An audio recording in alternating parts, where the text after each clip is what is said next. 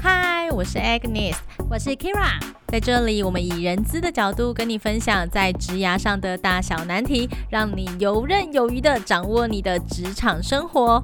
我们也会不定期的分享海内外的产业招募状况，让你掌握第一手的职场讯息。所有职涯相关的热门话题都在。可以帮我安排面试吗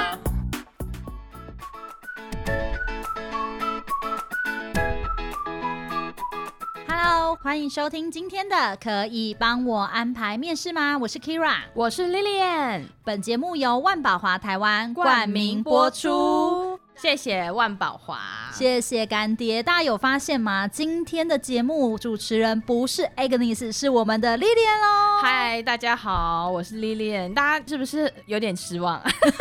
不会不会，我们要换一些新血，就跟梅亚要换新的一样。对，希望大家就是可以听到不同人的观点啦。对，对啊，我们也有一些不同的想法。那为什么今天会是 Lilian 呢？是因为我们的 Agnes 她又没有办法录音了。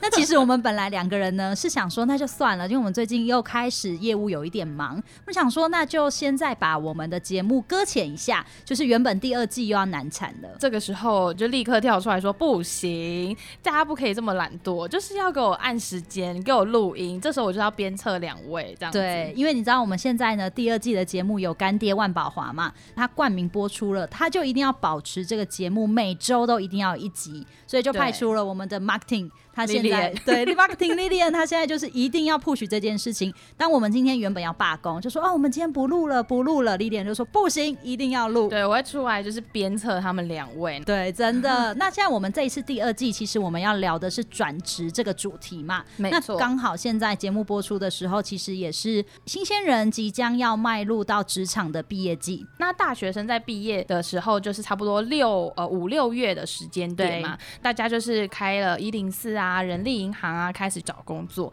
那这个时候就会有大量的人力释出在人力的市场上。对，所以呢，其实我们也想跟大家讨论一下，就是大家你们在转职的时候，一定会去思考什么样的转职时间是最适合的。例如呢，我们今天就会跟大家来讨论一下，不论你的身份是上班族，还是你的身份是毕业生，或者你的身份是新鲜人。不论你是什么样的身份，你可能都会去思考什么样的季节最适合转职。刚刚就有讲到啦，是现在就是适逢毕业季。那关于毕业季，我们到底是不是应该要在这个时间点跟毕业生一起挤来挤去，来挤进这个人力市场找工作呢？呃，我们可以讨论一下两个，比如说，首先是以新鲜人来说好了。对于新鲜人来说，他可能没有太多的选择，因为他就是毕业就是就业，嗯，所以他大部分呢一定会在五六月份的时候开始。是求职，七八月的时候进入到职场去报道，那相对的也有非常多的求职者会在这个时候出现，可是。职务的职缺有没有可能在这个时间大量产出呢？其实是不一定的，因为职缺的产出当然除了跟产业趋势有关嘛，或者是跟诶现在的议题有关。那倘若你现在的这个时间并不是有公司，比如说工程业或者是科技业，它要设厂的时候，那它就不会有职缺的需求。可是却有这么多的新鲜人，他在这个时候要去做求职，那这样的状况下，其实你在找工作的时候，你的录取率有可能会相对比较低。嗯，而且其实也要看你过去的经历。如果可能只是工作一两年，经历并不算是非常的多的话，对于企业主来说，他看你的资历一两年，跟一个新鲜人，他可能会觉得差不多。但是其实你的要求可能会更多，而且薪资可能也开得比较高。对，因为我自己可以就分享一下我的经验。其实我的第一份工作，我在我的第一份工作离职的时候，就是在呃六月底的时候离职，所以七八月是我的求职的这段期间。我那个时候就有发现，我在这段期间呢，所要投递的职缺的数量其实是很少的。在投履历的时候，你都可以看到履历数嘛，但是呢，履历数却是非常多的，大部分都是二三十以上。那那时候，其实我有去面试。拿到 offer 的几率也没有到这么高高的原因，也是因为其实我已经有一年的工作经验了，所以我对于工作的环境跟条件一定会比新鲜人，一定会比我刚毕业的时候开得来的高。但是呢，因为我那时候想要投入的是娱乐产业，对娱乐产业来说。有时候他比较希望去用所谓的新鲜人，去用一张白白的纸，是因为才不会定型。因为有可能我在我的沟通技巧上面，我的表达上面，或者是我的想法上面，我已经有一个自己的一套系统了。那对于公司来说，可能会担心说，你这样子有没有办法跟原本的企业文化来去做一个结合？那他们这样子相较之下，或许他们会更倾向去用所谓的毕业新鲜人。我之前在大学刚毕业的时候，我也是第一份工作是在百货零售业。嗯、那其实那时候我是做楼管嘛，那他就是有一个新鲜人专案。嗯、那他为什么会每一年都会开一个新鲜人专案？有一个很大的原因是因为他们会喜欢新鲜人，因为新鲜人可以从头开始教。嗯，然后他会告诉你哦，公司的文化，这是公司的核心的价值、价值、核心的目标。嗯、可是其实如果你真的用了一个可能已经有一些工作经验的，我就是来赚钱的，你不要跟我讲什么核心价值这种东西很多，嗯、所以他们真的是会很喜欢毕业生的原因在这里，会觉得比较有热忱，然后对于这个工作会带有比较多的幻想。嗯，对。但是如果你是有工作经验的人，其实你已经知道这个工作的领域跟产业跟生态大概是什么样子了，所以有时候可能公司带给你的理想，你不见得会全然的接受。接下来呢，讲完这个毕业季嘛，那另外一个很大的转职潮呢，就是年后转职。对，因为。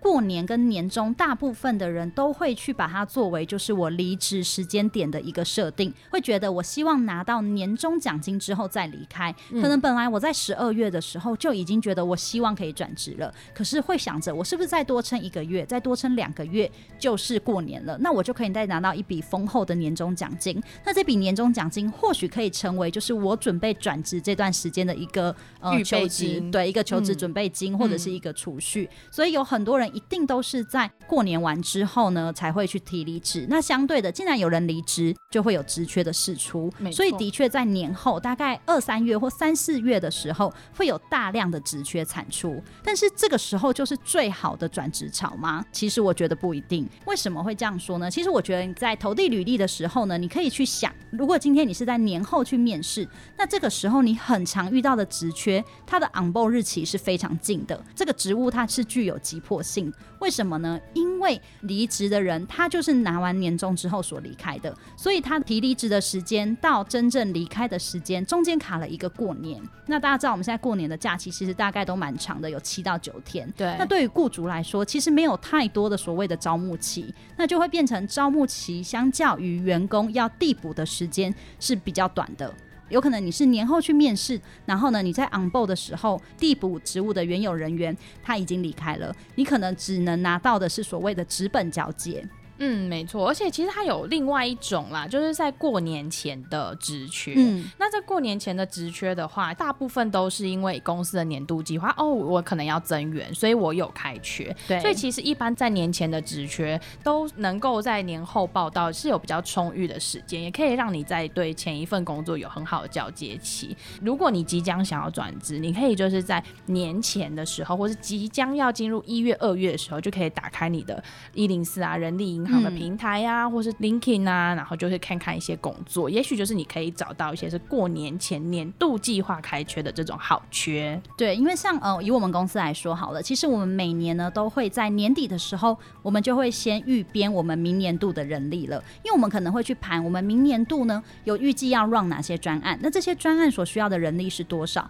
可能我在今年年底已经拿到了非常多的专案，那这个专案是我现有的人力没有办法负荷得了的，所以我在明年年初，甚至在今年年底的时候，我就会开始先开黑抗，让大家来去投递。那如果是这样子的一个职缺的状况的时候，其实就不用担心，因为呢，它有一个比较长的招募期。那对于呢，你到呃新岗位里面去报到的时候，其实也会有一段的所谓的适应期，急迫性就没这么高。嗯，所以其实会呃比较建议说，如果你是已经有工作经验的求职者，你一定要在年后跟毕业季之间来做一个比较的话，希望呢找到一个好缺。那当然第一选择就是我们在过年前的这个职缺。那再来呢，年后的算比较急的职缺，但是我们刚刚讲的状况还是比毕业季跟新鲜的干、白白的纸、白白的人们、白白的人们去挤，然后增多粥少。对的这种职缺来说，还是稍微好一点。那所以呢，其实大家可以来做比较喽。对，不一定说哎，毕业季或者是过年后跟求职之间到底有没有所谓的正相关？我觉得这是不完全的。其实还是会建议大家你在做求职准备的时候，应该是时时刻刻的，这样子或许你就不用去担心我到底什么样的时间去转职会来的好一点。那当然，我们提供的就是一些案例，让大家去做一个思考。那其实我们刚刚有聊到嘛，有大部分的人都是想要领完年终之后离职的，但是有一些状况就会很担心说，如果我领完年终之后才离职，那有没有可能下一个工作其实也补缺了呢？这就是我们也想跟大家说的。其实你在做转职准备的时候，一定要是时时刻刻的，同时呢，你一定要抓好所谓的一个交接期。如果你的工作年资是蛮长的，其实你应该要至少留一到两个月的时间做一个所谓的职务交接。你知道我最近啊，就是在年后转职潮的时候遇到一个 case，嗯，那个 case 呢，他就是他在旧公司的时候，他在既有公司的时候，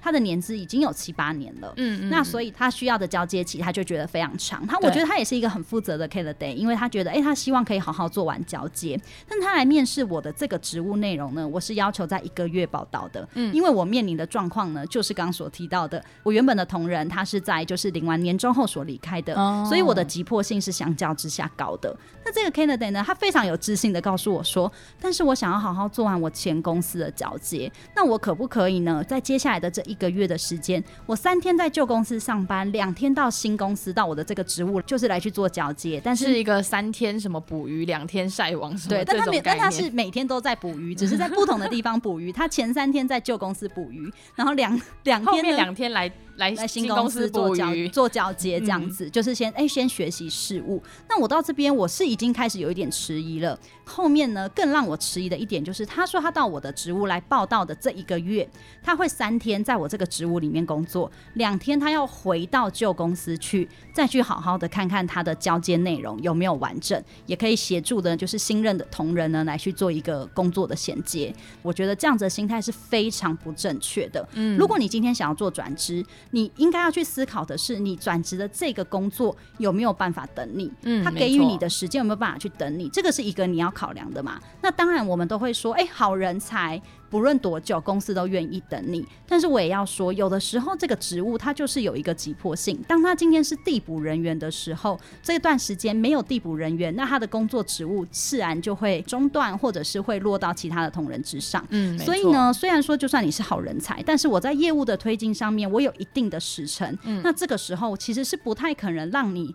有这么大的弹性，在新旧公司之间去做一个交接，所以我觉得大家在转职的时候，你的心态其实也要先调整好，包括你自己的工作内容也要调整好。就是在新公司面试的时候，其实你也要先评估一下你在前公司你还想要做多久，你预计有多久，而在这份新工作，你是不是真的能够在这个期间内就可以完成，就去衔接到新工作上面，无缝接轨当然是最方便的。上个月薪水领完，下个月还有薪水可以领吗？对，我当然不希望中间我。中断了三个月都没有薪水可以领，然后在家里等新工作，我什么时候才有一个新工作啊？所以其实我们都了解说大家的需求是什么，但是在新工作的部分，你们还是要先了解一下他的急迫性或他到底需求是什么。对，那也就讲到了，当你今天呢做离职准备的时候，你应该要有哪一些的准备？你在转职前，你要先去衡量你的转职期间你要怎么抓，那就有几个方向呢，可以提供给大家去做一个参考。首先呢，就是你的技能。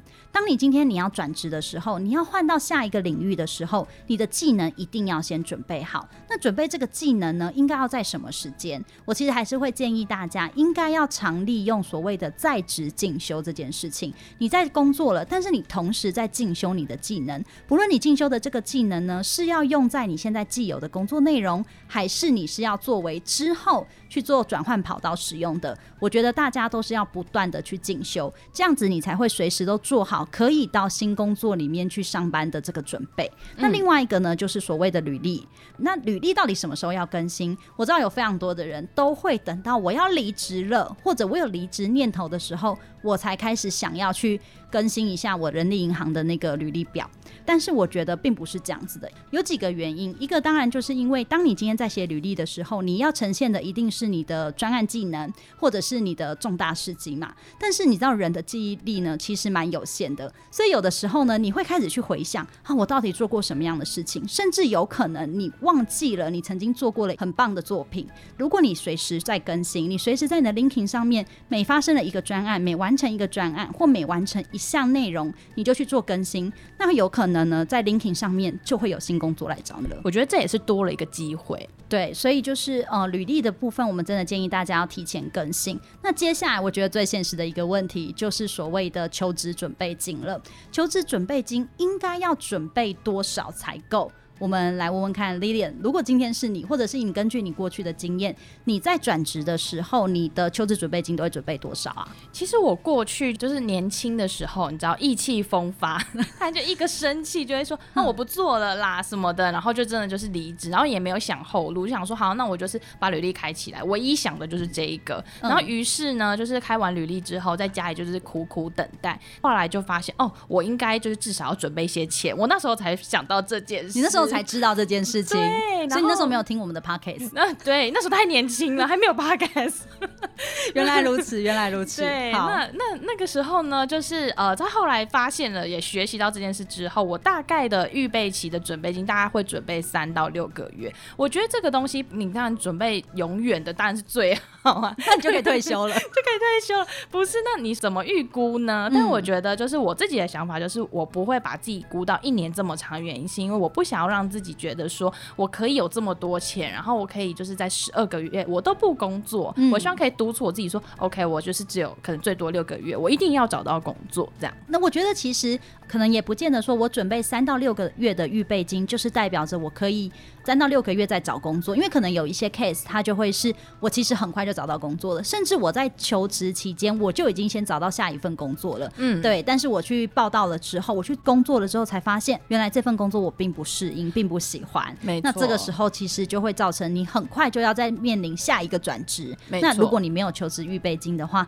可能会对你自己的呃生活品质上面造成一些压力，或者是你当时可能即便你不喜欢这份工作，但是你碍于你已经没有钱了，嗯，你就会硬着头皮做下去。可是你就会搞得两边都很糟糕，因为你就会觉得自己不知道在干嘛，对于上班没有热忱，是。然后你的主管会觉得他到底为什么要上班呢？就是他我叫他做什么事情，他都提不起劲，也做不好。这个时候其实就等于是两头都输了啦，嗯，就会变成其实你把自己逼到了一个比较绝境，你好像被生活所迫才工作。但其实我们都很希望大家，虽然我们工作是为了钱，不完全是为了梦想，但是还是希望大家可以选择正确的职涯，这样子其实你工作起来才会有成就感。或是说你有兴趣的，嗯、对，没错，这样子你有成就感，你有兴趣，其实你在工作上面你也才有办法提升自己，也才有办法进修自己。哎、欸，那 Keira，我想要问一下，那你自己对于就是求职准备金你的想法，你大概会准备多少的准备金？其实对我来说，我没有特别规划这件事情的原因是，我在过去的工作经验当中，我没有空窗期，嗯、就是我大部分都是有新的 offer 之后，我才会提离职。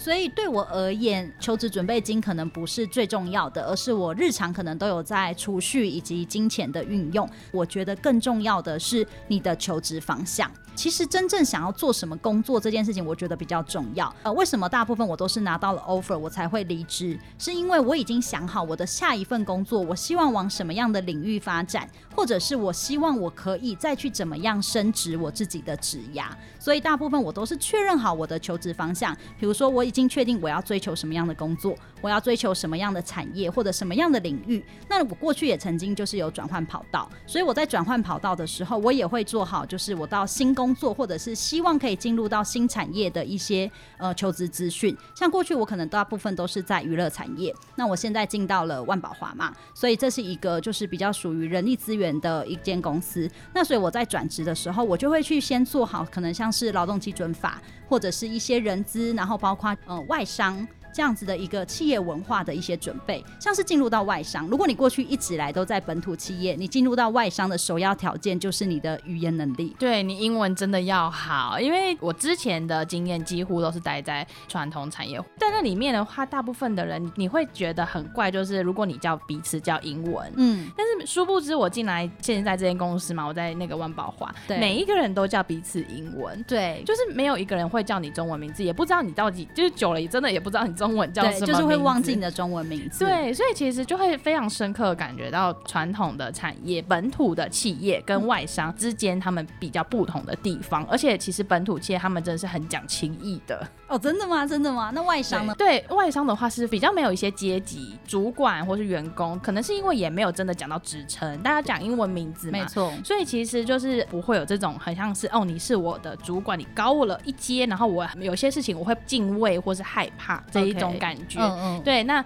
在本土企业就是会比较，然后科长、组长，然后主任这样子。嗯、那尤其像就是我上一份工作，它也是建商嘛，那建商的话可能就会叫什么哥什么姐。OK。对，就是会会比较说哦，买卖不成情义在的那种感觉，嗯、对，所以其实那两个企业文化是非常不同的。那你真的是要想清楚，说你希望你是在哪一个产业？如果你真的想要进外商产业，那真的是要去精进你的英文，因为英文能力真的很重要。可能我们在书信往来，甚至是老板他指派工作给你的时候，里面全是英文。那有可能呢，你从本土产业到呃，外商的时候，你会先花比较多的时间在阅读书信或者是阅读文件这件事情上，就会导致你本来应该要发挥的工作效能，就会需要花比较长的时间。没错，没错。对，所以如果你想好了你要进入到的产业，你先做好这个技能的准备是会比较好的。那就像我们刚刚所提到，你在在职的时候就先做好这个准备，可能就会缩短你的职场适应期。嗯，而且其实像我之前就是在怀孕准备要生之前.然后就是哦，丽丽，你现在是自曝自己是妈妈的身份吗？对，已经自曝了，就是自曝自己是妈妈。那就是我那时候在怀孕准备要生的期间，会前面会有一个产假。嗯，那时候我在产假在家，就是我又不知道什么时候要生，嗯、那我就是很无聊，我就在待在家里，然后也一直追剧，就剧都追光了。然后我就开始学习一些技能。那时候其实没有明确的感觉想要转职，但是只是因为兴趣，就觉得说，哎、欸，我想要来看看，就是怎么学习剪片呐、啊，嗯、就是摸了一些软体，然后也就是现在有非常多的就是那种线上网站，它可以开课、嗯、线上学对，线上学院，然后他都是开一些很知名的。就是老师他们会在上面开课，嗯、然后而且它非常好的好处，我现在是开始推销网站了嘛？对，要不要推一下我们公司的 Python 的课程？呃，我的那个上完那个课程，就是如果你觉得听的没有非常懂，这种线上课程大部分都是可以让你再回去重播、重播再重听的。嗯、所以其实我觉得这对于就是学习来说是一个非常有效的方式，因为其实像学软体这种东西，你不常用，其实就是很容易会忘记啊。对，没错。对，所以其实等到就到时候你想要用的时候，再回去看一下。那个影片就是哦，唤起一些记忆。好，那我想问那个 marketing，你今天的工作有要来推销一下我们公司的线上课程吗？等一下，等一下，我们现在业配太重了，今天业配扣打已满。好，那所以就是我们后续或许如果干爹要继续赞助我们的话，我们就可以把这样的资讯来跟大家分享哦。没错，当然当然。对，那讲到干爹跟讲到 Lilian，我突然想到，其实你的转职过程是利用进修自己嘛？那其实我有认识一位设计师，他的转职也是透过进修来去更确定自己的未来的职涯目标。我想问干爹，我们有机会可以就是邀请受访者来到我们的节目吗？当然可以，没问题。就是我跟干爹谈一下。好，那你帮我跟干爹谈一下。那我相信干爹就会看一下我们的那个数据啊，嗯、所以请大家要帮我们多订阅、多留言、多收听，对，多下载，对，然后分享给你们的亲朋好友们，这样子我们就有机会可以跟干爹争取更多的资源，然后来带给大家丰富的内容。因为大家其实听我们每天在那边聊聊聊，想说可能会质疑一下说，说你们讲的是真的吗？我们可以找一些真实的人，好，好，来跟大家说说话。而且我之前就有听众就是反映说，哎，觉得我跟 Agnes 谈的内容好像很天空，而且我们聊的东西好像太天空了，很不接地气，不接现在就是求职者接地气。我想说，那我们要不要真的找一些求职者来跟他们聊聊？嗯，我觉得大家可能会觉得说，哦，因为你们在外商公司啊，所以你们可能谈的东西都是哦很外向的东西，对，讲话也很外商，给。就 对，对，那你可能就会觉得说，你们谈的都太外商了。那我们就是可以找一些不同产业，不一定是本土企业，例如说像是他是自由接案者，他是守候，我们也可以请这样子的人，就也许这样子大家可以更了解不同面向的转职历程。好啊，好啊，也希望我们的节目可以有越来越多的人，不只是 Lily，我们还可以邀请到很多的人一起来参与我们的节目。那刚刚我们聊到啦，就是其实你转职你需要准备的是技能，还有求职准备金。那还有一个呢，就是所谓的求职计划了，就是你要去好好想想你的。工作到底是什么？你确定了你的方向之后，你的求职计划，我觉得是要拟定好的。就是千万千万哦，不要为了说啊怎么办，我的储蓄快没了，所以我这个时候就开始乱枪打鸟，开始乱投履历。那这个时候我真的要跟大家说，有时候你在乱投履历的时候，其实降低的是你的录取率。嗯、你可能你觉得，哎、欸，我丢出去的履历怎么有千百封，那怎么一个都没有通知？为什么都石沉大海了呢？对，就是因为有的时候你可能太乱投了，尤其是你在同一间公司的所有职位，你都给他投过一遍，而且你只是改那个标题。对，然后甚至有些也不改，原他他就是变成你投同一个公司的所有职位嘛，所以他就会写说，比如说进万宝华，对，呃，什么谢谢万宝华开启我的履历什么的，但是所有的职缺你都投过了，这些职缺它可能类型是非常不同的，像是呢，我们那时候就有一些职缺，然后这个职缺呢，一个呢它是比较偏所谓的智商跟咨询的，那另外一个呢，它是比较属于所谓的企划跟行销的，那你一定会觉得这两个领域不同样的专业非常的差了十万八千里啊，对。但是有非常多的求职者，他这两个履历都投了，他可能觉得我两个都很适合，是不是？对。然后我就想说，好吧，或许他可能是心理师，但是他同时也会做所谓的行销跟企划。但是我点开履历一看，他跟行销企划也没有关联，跟心理师也没有关联，你就可以知道说，哎、欸，他就是其实。看到有职缺，可能看到薪资觉得很不错，他就都投。但是这样子的状况，我们根本就不会去跟你多聊一些。对，嗯、所以我会觉得真的不要乱枪打鸟。像是我们最近公司其实有在推所谓的实习计划，对对，那我们就会发现到说，哎、欸，有一些实牺牲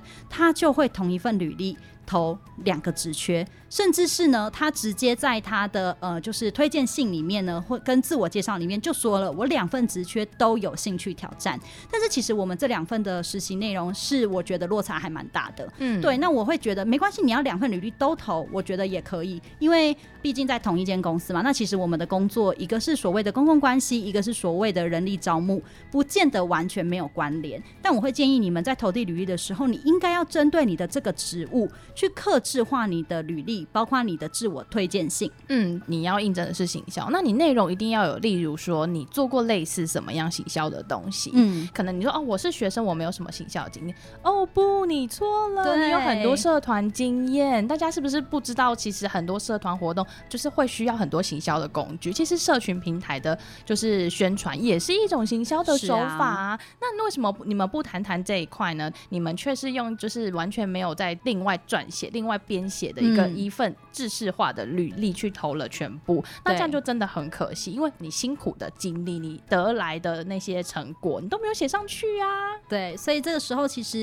大家也知道，我们在看履历表的时候，有时候收到非常多的履历，我们在看一封履历的时候，其实不会花太多的时间。那像这样子，我们一看就知道，其实你根本不确定自己的求职方向是什么的时候，大部分我们会直接去做筛选，直接会过滤掉这样的信件。嗯，没错。所以回到履历这件事情，其实我们很常就是会。在每一集的节目当中，都会时不时都会提到履历，而且我记得我在第一季也跟大家讲过很多次，真的，就关于履历，大家不要一个履历改了标题投全部这件事情。对，我们要跟一直维护你的履历，要一直不停的更新。没错，为什么我们要一直耳听命命？就是因为我们每天的工作呢，就是会收到非常大量的履历。那有的时候，其实我们也会觉得很可惜，因为可能其实你不知道技巧，或者是你不知道原来你这样做是错的。有太多的学生，或者是有太多的求职者，他们都是照着坊间的格式，甚至是人家跟你说：“哎，你在面试的时候，你要怎么样回答面试官？一定要问他说：‘请问你针对我今天的面试，还有没有什么样的建议？’对，那我觉得这一听，我们就会知道说：哎，好像是一个教科书所刻出来的一个样板，非常 SOP 流程。对，就是太 SOP，我会感受不到你的真诚，你知道吗？对，那我会觉得像这样子，其实就是不太适合。所以我们会在每集的节目当中呢，去跟大大家讲有什么样的东西，你可能错。了，你可能没有注意到了。那希望你在未来求职的时候，其实是可以先避免这样子的一个地雷的。那这样子其实也就带到我们下一集的节目。我们下一集就想要跟大家聊聊，就是呢，你在转职的时候。面试有可能会遇到什么样的问题，以及你谈判薪资的技巧。你觉得谈判薪资到底有没有技巧可言呢？我们下一集就会告诉你。好，那一定就要锁定我们下一集的节目喽。那今天呢，其实我们就跟大家分享了你在转职的时间，呃，所谓的毕业季，还有呃年后转职潮跟工作到底有没有正相关？嗯，以及在年前转职的人是傻子吗？因为你不领年终不甘心呐、啊？难道你真的是傻子吗？没错，